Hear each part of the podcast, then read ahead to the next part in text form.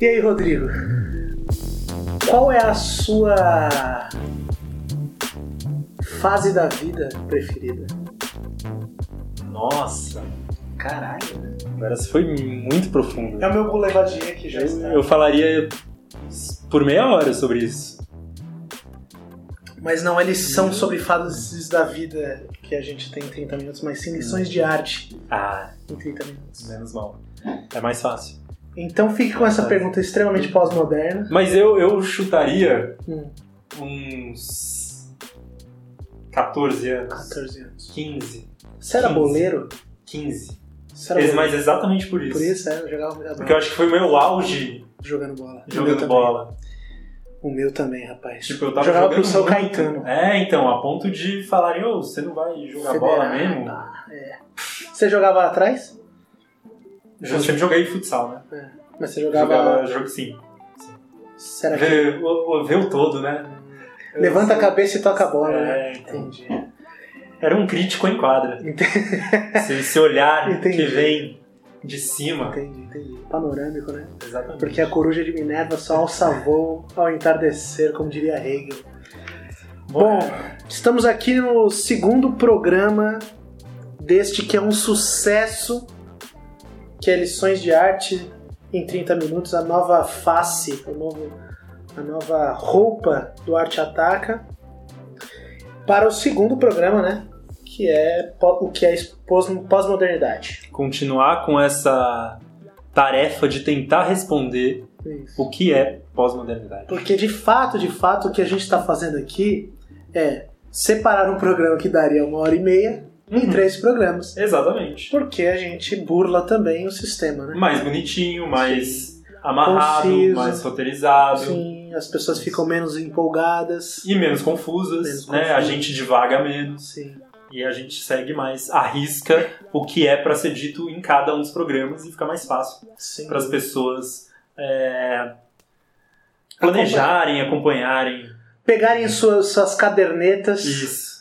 E as suas canetas e Que é anotarem. exatamente assim que funciona a internet. Exatamente. As pessoas Elas estão lá no, no busão ouvindo isso e elas estão com o quê? Uma caderneta e um, uma- um lápis. É isso mesmo. E uma borracha também. Ainda bem que são duas pessoas que entenderam Sim, a como a- o meio funciona. Exatamente. né? Realmente o métier é a, é a nossa cara. Bom, brincadeiras à parte ou não, vamos fazer uma pequena recapitulação do que é, do que foi e do que será o que é pós-modernidade número 1. Um. Então, no programa anterior, a gente é, teve como ideia mostrar a pós-modernidade como conceito. Sim.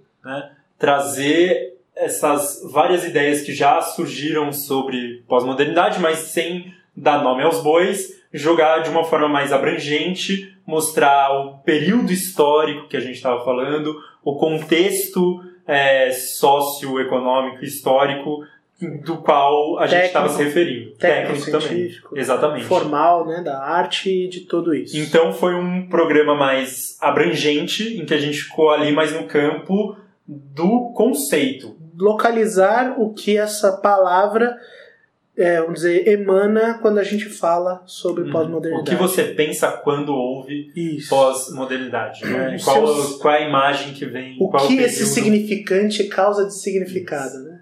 Caramba. As minhas leituras de Lacan aparecem agora, que são quase nenhuma. Hoje, é, e bom, então importante, para acompanhar o programa de hoje, dúvida. no qual a gente vai entrar em autores, então a gente vai encontrar diferentes ideias sobre pós-modernidade, assim, não tão diferentes quanto o conceito geral que a gente apresentou no primeiro programa, mas muito mais no desenvolvimento, de onde essa pós-modernidade vai parar, no valor que esses autores, cada um deles dá para isso que a gente chama de pós-modernidade, é, que alguns nem chamam de pós-modernidade.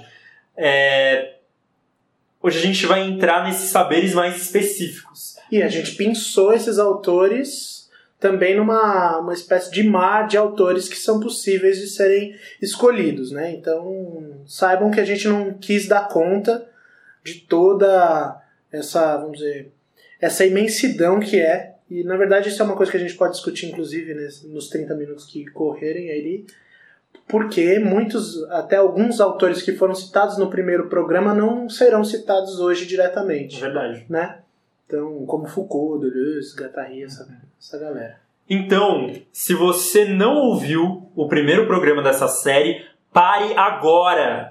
Tem que colocar um negocinho aí. Coloca um... Volte três casas Exato. e ouça o que é pós-modernidade, parte 1. Exatamente. E daí você volta aqui, Leitura prévia. que é pra você não ficar boiando, para as coisas fazerem sentido, para você saber da onde esses autores estão partindo, porque, como vocês bem sabem, a gente tem 30 minutos cronometrados e não dá pra fazer toda uma contextualização a partir de cada, cada autor. Então a gente precisa que vocês ouçam o primeiro programa. Exatamente. É que nem o pular a abertura lá do. que Vocês assistem a série no Netflix. Ninguém fica vendo ah, sempre ah, o mesmo, a mesma abertura. Então você vai lá, assiste uma vez, não precisa assistir de novo. Façam isso, não sei se foi um bom exemplo, mas foda-se. Bom, a partir da campainha, a gente explica o que é a pós-modernidade a partir da visão de alguns autores. Bom, a gente vai começar por um queridinho das livrarias, um best-seller do campo da sociologia, aqueles que fazem é, palavrões como sociologia ficarem conhecidos Exatamente. e que criam conceitos que caem na boca do povo e daí as pessoas já estão falando na mesa de bar, né? Quem não ouviu, quem não fez um comentarinho, um comentáriozinho espertinho dizendo, de- acabando com uma discussão falando, bom, isso é a modernidade líquida, Nossa. né? Ah, a gente está falando do sociólogo polonês, morto há pouco tempo, Zygmunt Bauman, ah, que não usou o nome pós-modernidade, né? É, até usou em alguns dos Ele seus chama de escritos. modernidade líquida, é mais ou menos isso. E tem pós-modernidade também. Tem- ele tem livros com, com esse nome, mas é, ao fim e ao cabo o que ele está chamando de pós-modernidade é aquilo que ele vai definir como a modernidade líquida. Isso. Bom, partindo de tudo que a gente já falou no primeiro programa sobre pós-modernidade, qual é o pulo do gato do Bauman? É que ele vai dizer que não existe ruptura entre modernidade e pós-modernidade. Então a pós-modernidade não vem e fala: eu destruo tudo que a modernidade constrói, eu não quero mais isso, e agora eu vou é, construir algo novo em cima. Uhum. Bom, alguém pode é, argumentar que nada no campo da arte, ou mesmo no campo do, né, das estruturas ah, socioeconômicas, enfim, funciona desse jeito. Sim. né? Que tudo carrega algo que Nem foi as guerras fazem isso, né? anteriormente. É. Exatamente. Mas, é, para deixar claro, a maior parte dos pós-modernos essa, o que a gente está chamando de pós-modernidade como uma sequência de uma modernidade ou que não deu certo, ou que foi falha. Que fez perguntas que- erradas. Exatamente. Ou que não chegou Sim. nas respostas das perguntas que colocou e que essa pós-modernidade de agora vai tentar resolver isso. Uhum. É, e outros que acham que não, que existe um claro, é muito claro o Uma marco clivagem exatamente entre entre uma coisa e outra. né? Uhum. No caso aqui do Bauman, essa modernidade líquida é, vai ser uma, uma nova forma de lidar com a moder- modernidade. E o que ele vai ver é que um- uma grande questão da modernidade era que ela era cheia de julgamentos e de busca por respostas. E que a marca desse novo momento é que esses julgamentos não, não fazem mais parte, né? É, então, ao mesmo tempo que tudo está em debate, nada está em debate. Me explico. É, tudo é debatível. Tudo é, para usar uma palavra da moda, problematizado. O problema é que essas problematizações tendem a não chegar em Sínteses. Em síntese. Uhum. Em algum lugar e que, bom, agora a gente parte disso daqui, tá bom? A gente problematiza, problematiza, problematiza e vai só ficando com essas problematizações. Isso ah, é uma marca da modernidade líquida.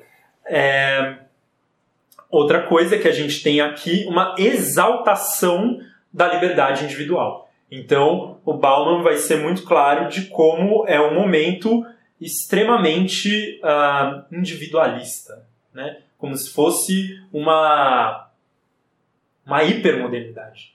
Né? Se a gente tem exatamente o indivíduo ah, tomando conta de si, não sei como explicar muito bem isso, Autonomia. a autonomia Ah, do indivíduo Uhum. ah, na, na era moderna, Uhum. a pós-modernidade exacerba isso mais ainda. Certo. Bom, é, essa é. A provocação que estava na minha cabeça enquanto você falava é: se você quer entender Bauman, assista o nosso primeiro programa, que é mais basicamente o que ele fala. São panoramas e de juízos sobre o que a gente considera, a gente, eu digo, toda a, a sociedade que se coloca esse tipo de problema, do que é pós- pós-modernidade. É, o problema do Bauman, na minha concepção, né, na- nas minhas anotações, né, é de que ele é, nomeia coisas que já foram problematizadas há muito tempo. Né? Ele cai no próprio veneno de problematizar coisas que não chegam em síntese ou fazer síntese de coisas que já foram problematizadas, inclusive sintetizadas. O Bauman tem essa vamos dizer essa espécie de contradição performática que ele chega criticando uma espécie de liquidez ou de liquefação do tempo, mas ele aposta nisso para vender tantos livros e, e não é um juízo de valor, mas sim uma questão de performance mesmo dele. É, o importante para trazermos aqui é que o Bauman é uma boa porta de entrada, principalmente para os mais novos e Para outras drogas. para outras drogas mais fortes, mais pesadas, uma porta de entrada para a discussão do que seja isso. Então ela vai ser muito retrospectiva, e eu acho que é essa a proposta do nosso programa de hoje, né?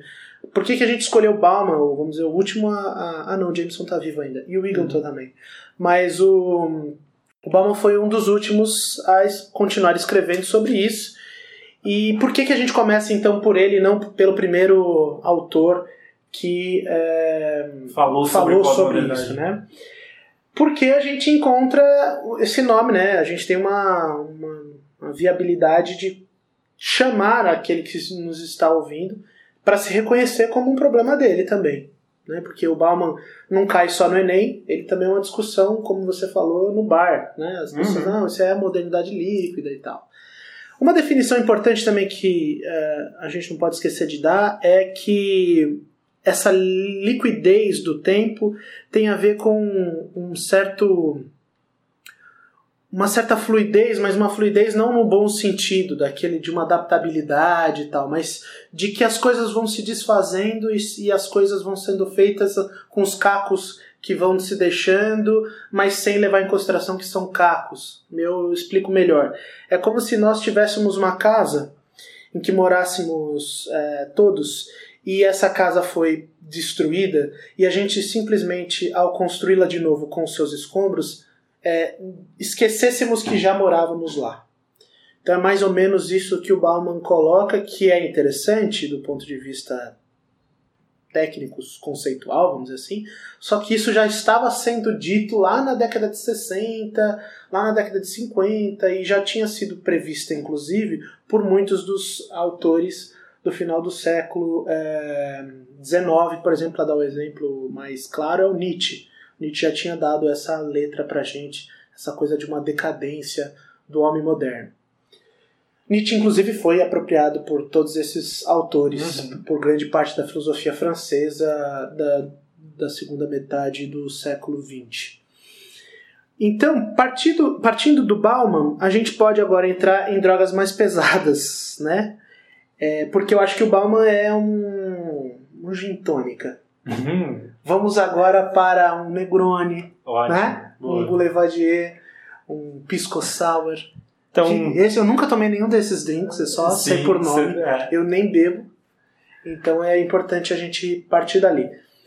Rodrigo, nos fale sobre o grande patriarca do pós-modernismo, por favor. É, Jean-François Lyotard. Que pronúncia. Obrigado. É, o livro A Condição Pós-Moderna, eu acho que é esse o livro a obra inaugural Uhum. de um pensamento pós-moderno é, sendo esmiuçado ali, né? E eu, eu vejo no Lyotard mais uma ideia de ruptura que o Bauman não enxerga tanto, que existe entre modernidade e pós-modernidade. O que e por que isso fica claro para mim? Porque o Lyotard vai ser muito claro sobre algo que a gente já falou no primeiro programa, que é o fim das grandes narrativas. Então, iluminismo, marxismo, tudo isso que propunha um lugar em que a gente vai chegar e que lá vai ser melhor. São os, os utópicos, né? Os pensamentos Ex- utópicos. Exatamente. Então, é, todas essas ah, categorias, escolas do conhecimento propunham, imaginavam que a emancipação da sociedade ia chegar em algum momento através da sua, do seu progresso científico, tecnológico, quer, quer que seja. Isso não aconteceu. Então, para mim, isso é para mim quando o Lyotard fala disso, ele está deixando muito claro que existe sim uma ruptura. Porque a partir do momento em que a gente se dá conta de que isso não aconteceu, a modernidade não serve mais para a gente explicar as coisas. Sim. Só uma- um comentário que eu queria fazer, é, remetendo ao pro- primeiro programa, é que a gente falou sobre o Foucault, né? E a Uhum. gente citou a heterotopia. É, esse conceito de lugares, esses topos, né? Então, diferentes entre si e possíveis e simultâneos entre si, e que não são necessariamente conciliáveis, é uma coisa que está no Foucault, vamos dizer, da passagem estruturalista para o pós-estruturalismo. E o que, que significa esse pós-estruturalismo? Né? Porque o Lyotard também é, é herdeiro dessa amálgama aí que tem do pós-estruturalismo. A gente vai falar, inclusive, de um autor que vai discutir justamente isso. Essa ruptura se vem, eh, ela se vê, na verdade, se percebe quando ela está sempre no final. Não é possível saber onde vai chegar a ruptura, mas só se percebe quando ela chega. Uhum. Então isso é uma coisa que o Foucault descreve, mas que ele diz que não é possível perceber quando você não está nessa ruptura. Então a década de 50 e 60 seria o, o limite dessa quebra, quando você ouve o estalido de alguma coisa quebrando. E isso é importante para o Lyotard, inclusive, apostar nessa ruptura que o Bauman, por exemplo, não apostaria. Não. Então, é, é- inclusive, quando o Lyotard vai falar sobre discurso, sobre linguagem, ele vai nessa, nessa toada, né? Ele vai dizer, ó, existe um comportamento discursivo que não existia mais. Então, quando você fala de é, fim da narrativa, morte da narrativa, né? Morte do autor, o, Uhum. o Foucault vai Foucault vai dizer sobre isso, inclusive. O Barthes vai falar sobre o prazer do texto. Todos esses autores vão colocar a teoria, a filosofia, a literatura, todas essas produções artísticas num novo regime, que é o regime da pós-modernidade. Então, o Lyotard inaugura isso e ele tem essa importância por conta disso. Exato, porque esse questionamento das ideologias vai chegar nessa crise dos discursos. Essa crise dos discursos vai fazer com que a gente passe a se perguntar o que é saber na sociedade, o que significa saber, né? E aí a gente já está entrando num jogo de linguagem, Sim. né? E para deixar claro para as pessoas, acho que todo mundo já esteve em algum lugar em que rolou aquela problematização em que você está numa discussão hum, grande, enfim, falando ah, mas isso é, não é o certo e vem alguém falando tá, mas o que é o certo? Vamos voltar a essa palavra e pensar. Isso é extremamente pós-moderno, em que a gente hum, a gente nunca está partindo de um lugar sólido, né? de uma base sólida. Tá tudo sempre Em é, jogo. em jogo. Exatamente. Porque esse é o campo, a- o campo da linguagem é extremamente fluido. E daí quando você passa a jogar ali dentro, porque ele é local, ele é contextual, ele é provisório, ele é parcial, ele funciona de um jeito em um lugar, ele funciona de outro em outro lugar, é, em outro tempo, tem mudanças de tempo, enfim. Então as coisas passam é, a estar sempre em jogo sem querer chegar a lugar algum. Uhum. E daí o Lyotard vai deixar isso muito claro, dizendo que a ciência não é mais o que a gente vai usar para justificar a resposta a um dilema, mas sim a performance de um discurso. Então, quem melhor performa um discurso recebe mais é, é bem tem sua resposta mais bem recebida do que uma resposta cientificamente justificada. E bom, se vocês não conseguem fazer, Fazer relações com o que a gente está vivendo hoje, É. né, pensando ah, na maneira como ah, o panorama político e o discurso político do Brasil hoje funciona, extremamente performático. Sim. E daí, lembrando que a gente é um podcast de arte, não é para menos que a arte contemporânea é marcada pela performance. É, Acho Então. importante, é, é, é muito interessante levar em consideração também que, ao mesmo tempo que esse discurso da pós-modernidade está lá centrado na Europa e na, nos Estados Unidos, né, inclusive o, o, os grandes pensadores franceses são convidados para é, darem aula em departamentos de literatura e teoria literária, ao invés de darem aula em filosofia. Então você tem uma, um papel da filosofia que perdeu a, su- a sua o seu comportamento antigo, antigo eu digo de 30 anos, 40 anos atrás, é, da década de 60. Então esse, essa, essa simultaneidade de discursos que estão aparecendo, também você tem o discurso neocolo- é, decolonial, você tem a produção dos ensaios latino-americanos, uma produção, vamos dizer, periférica do pensamento, que corroboraria, de certa forma, uma imagem panorâmica do, do globo, né? do, do globo ou do plano terrestre, né? do, de dizer que você conseguia ver discursos que estavam em disputa. O ponto, acho que hum, central dessa do Lyotard é reconhecer que o discurso ele está realmente em disputa. O problema, se a gente pode entrar nesse, nesse caso, é, que pode ser uma provocação a, a quem estiver ouvindo, é que todos os locais, contextos e provisões, provisoriedades e parcialidades, elas também estabelecem relações de força. Coisa que muitos pós-modernos deixam de lado historicamente. Né?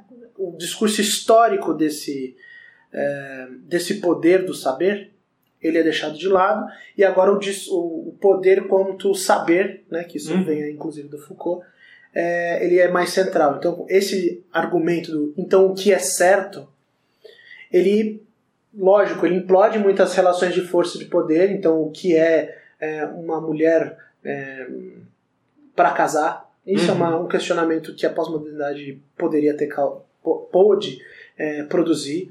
É, o que é um negro livre, o que é um, um homossexual é, verdadeiro ou não, né? o que é uma sexualidade correta ou não. Então esse foi um debate aberto pela pós-modernidade, principalmente na década de 60, com a maio de 68, que é o grande pico dessa, dessas relações sociais e de imaginário, que o Lyotard pensou e conseguiu fazer uma espécie de de perfume do que é uma coisa que vai se seguir ainda hoje e ela produz efeitos em nós, né? Não, ele inclusive vê isso como positivo, né? É. Como um momento que fortalece exatamente esses saberes antes marginalizados. Sim. Então acho que para que o nosso ouvinte entenda, Lyotard ele é a nossa, imaginemos uma ponte, ele é a nossa pedra angular ali para que os outros entrem e se sustentem, porque ele motiva o debate que virá. Certo? Passemos então rapidamente voando A Baudrillard. a Baudrillard. é outro filósofo francês, certo? É, que vai dizer que agora ele não, não vai falar exatamente de ruptura, né? Não sei se ele deixa clara essa ideia de ruptura, mas ele vai dizer que esse fim das ideologias, esse problema aí que a, a modernidade não consegue mais dar conta, vai deixar um espaço vazio. Uhum. Então não é como se a gente tivesse uma quebra, mas é como se a gente tivesse um né, um iceberg, do, duas placas Uhum. de gelo que se quebram, vão indo cada uma em uma direção e formam um um vazio ali a ser preenchido. É, Esse vazio, o problema é que agora ele passa a ser preenchido, o, o que ele vai dizer é que o mundo, se o mundo moderno preenchia, o que a base do mundo moderno era a produção, então a produção de saber, a produção tecnológica, a produção científica, a marca do, do mundo pós-moderno vai ser a reprodução. Então a simulação, e aquilo que ele vai chamar de simulacro, que vai criar uma hiperrealidade, ou seja, é algo que confunde o que é realidade, o que é ilusão, Uhum. certo? E É, o caso mais específico e mais claro, utilizado inclusive em, em graduações das universidades, é o caso do Matrix, né? uhum, que você tem até essa referência das, eh, da- do casal de diretores que eh, colocaram o próprio livro do Baudrillard lá na, no filme, né? fazem uma citação e inclusive citam, né? Bem-vindo ao deserto do real. real, exatamente. Porque essa hiperrealidade suprimiu o valor da realidade eh, tal como ela é. Então essa hiperrealidade é como se a gente tivesse não o surrealismo eh, do Dali, que inventa uma realidade onírica, possível, utópica, disruptiva, mas uma realidade simulada que colocaria itens que não podem mais ser produzidos, né, não podem ser mais eh, produzidos e agora só podem ser reproduzidos. Noção, noção de, de colocá-lo de novo, mas de forma ah, plástica. Uhum, Inclusive, uma das um da, dos discursos mais importantes do, do Baudrillard é es- estudar a pintura hiperrealista. né? Por que um pintor se prontifica, se utiliza do seu tempo e da sua habilidade de performance de pintor para reproduzir uma foto perfeita de coisas que já existiram e são fotos, ou seja, ou qualquer coisa que o valha. Então, para que, que ele faz isso? Né? Então, é uma, é uma coisa que a pós-modernidade, segundo Baudrillard, é, aparece para ele. Com, por que, que então né, fica claro que Baudrillard está fazendo uma crítica à pós-modernidade? Então, por que ele é um filósofo pós-moderno? Primeiro, porque ele não se vale de uma narrativa, é, vamos dizer, totalizante. Ele não faz isso. Então, são grandes ensaios que ele escreve, a própria performance teórica do da escrita teórica dele o coloca ali. né? É impossível que ele faça uma tese, um, escreva um livro em que ele explique toda, é, inclusive a- o momento de superação, mas ele faz um juízo de que algumas coisas estão lá, outras coisas é, foram reproduzidas e produzem mais violência, como por exemplo a, a, as relações entre aquilo que é maldito e aquilo que não é maldito. Então isso é importante a gente levar em consideração que os filósofos pós-modernos nem sempre são aqueles que apoiam a pós-modernidade, como por exemplo Lyotard fez na década de 60 Uhum. mas sim eles se valem de uma certa experiência intelectual para criticar violências da pós-modernidade. Então são ferramentas do própria, são imanentes a esse período. Então não são, ele não vai lá numa cartilha é, de um filósofo alemão barbudo ou de um russo que tinha uma barbichinha ou um bigode para responder demandas técnico-científicas do, da década de 80, 90 e por aí vai. Então isso é importante que o ouvinte tenha noção nesse episódio. Eu acho que é importante. Por que, a gente está selecionando autores? Porque existem essas sombras e clara e dobras assim pra gente entender. Sim, eu acho que eu acho que o Baudrillard ele chega esse, esse diferencial dele disso que ele enxerga essa questão da simulação vem muito de algo que ele já estudava, que é a questão dos meios de comunicação, certo? É, dos meios de comunicação em massa e da sociedade de consumo, que é um estudo que a galera de Frankfurt faz, e tal. Eu acho que para ele chegar nessa ideia, ele com certeza ele partiu daí para enxergar essas simulações sendo feitas nesse campo da, da mídia, né? Isso, isso é muito importante. Então, você tem os pensamentos como William Flusser, você tem o, o McCullen também falando sobre meia mensagem. Tudo isso é uma pós-modernidade sendo construída. Né? Mas isso construída, on, é, sabe, live, assim, ao uhum. vivo. Então a gente considera isso mais. A pós-modernidade também é uma espécie de amálgama ali, meio confusa, daqueles que ah, apostam nisso, daqueles que não apostam. É muito. É um período extremamente interessante, inclusive. Né? Falando nisso, o nosso próximo autor, eu acho que o interessante nele é, é um pouco isso: é, é enxergar como ele teve que lidar com isso acontecendo e ele pensando sobre isso. Estou uhum. falando do Frederick Jameson, é, que tem um livro chamado Pós-Modernismo, a lógica cultural do capitalismo tardio.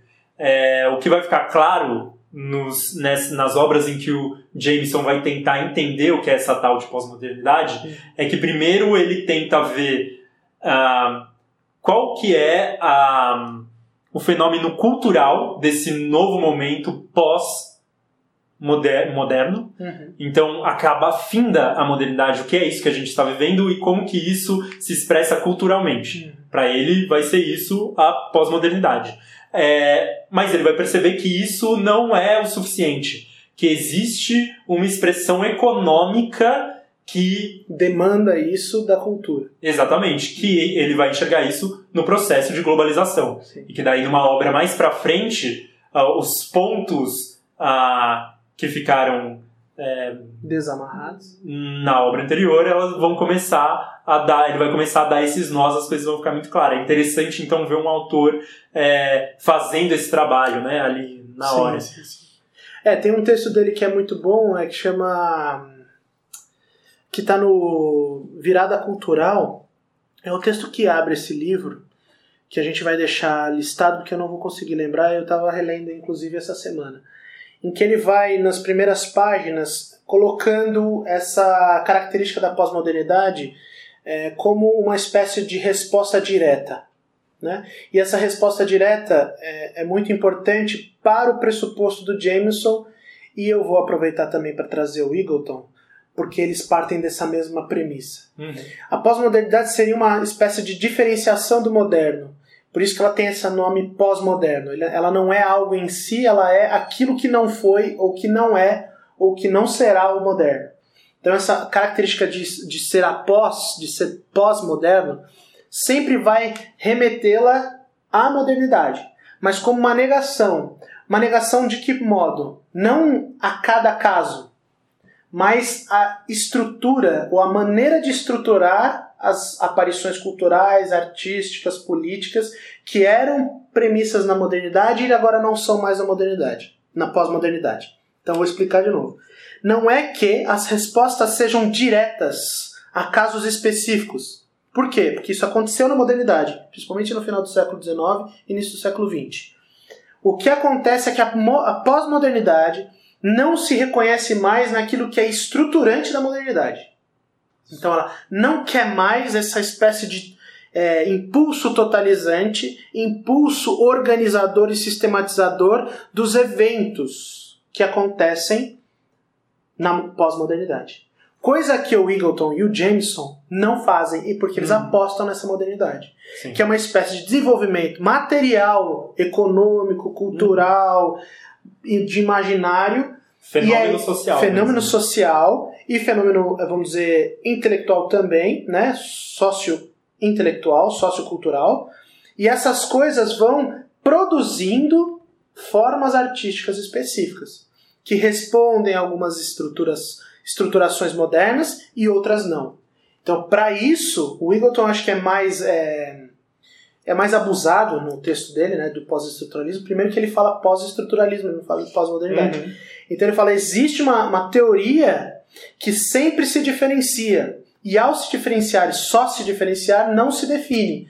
E isso é característico de uma forma cultural é, importante da gente levar em consideração. Bom, então, para fechar, que o nosso tempo já se aproxima do minuto 30, Meu Deus. eu queria deixar com uma frase tirada do livro que eu citei do Jameson, em que ele coloca a pós-modernidade como uma sensibilidade moldada no esmaecimento do sentido histórico espacialização do temporal e a transmutação das coisas em imagens. A gente precisa traduzir algumas palavras aí.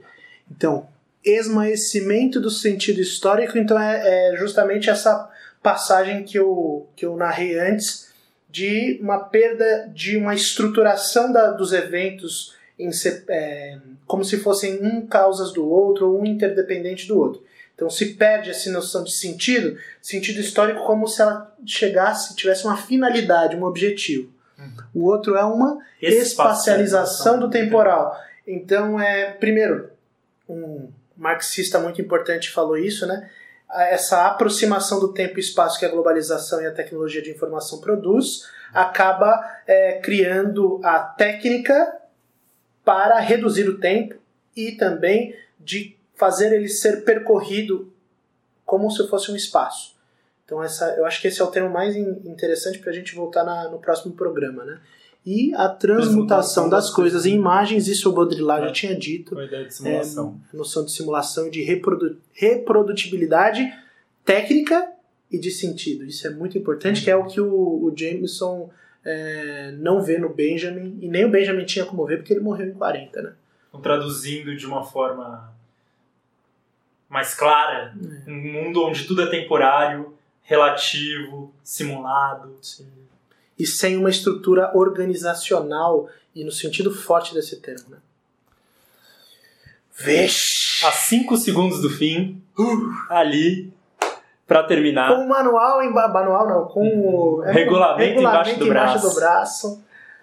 É, Conseguimos. No próximo episódio, a gente retoma algumas ideias aqui para fazer um, um, certo conflito entre elas. É porque alguns desses autores veem esse momento como um momento rico, que traz coisas positivas, como a gente chegou a citar do Lyotard, e como outros veem como um período ah, complicado para a crítica, para o debate, para a ciência. Uma espécie de barbárie né, cultural. Exatamente. E também a gente vai trazer alguns exemplos do que são artistas e obras pós-modernas a gente vai tentar se fixar no século XXI para, inclusive, ilustrar né, algumas demandas que a pós-modernidade tem dado a, aos artistas, né, porque não adianta a gente só falar também de teóricos. Né? Muitos artistas também pensam a pós-modernidade, só que em outro registro.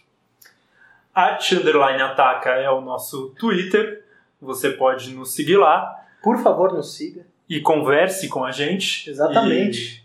traga o o feedback de vocês, o que vocês acharam, tá muito rápido, algumas coisas ficaram de fora, o que você não entendeu, palavrões que a gente usou. Que vocês enfim. não gostaram. Ex Exato.